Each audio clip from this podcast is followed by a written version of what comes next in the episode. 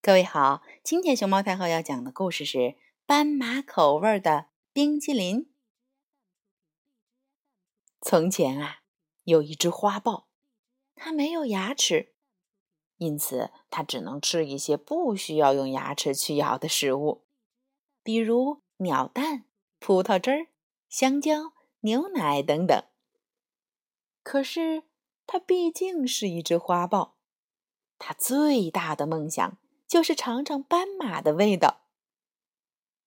一天傍晚，有个小贩来森林里卖冰激凌，请给我一个斑马口味的冰激凌。花豹说：“啊，斑马口味的？”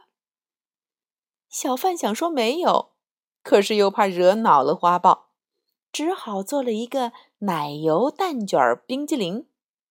又用巧克力在上边画了几条斑马纹，然后递给了花豹。花豹仔细的看了看这个冰激凌，哦，没错，这的确是斑马的颜色。他又用舌头舔了一下，哦，棒极了！这肯定是。斑马的味道，花豹美美的享用着斑马口味的冰激凌，啊，他感觉既满足又幸福。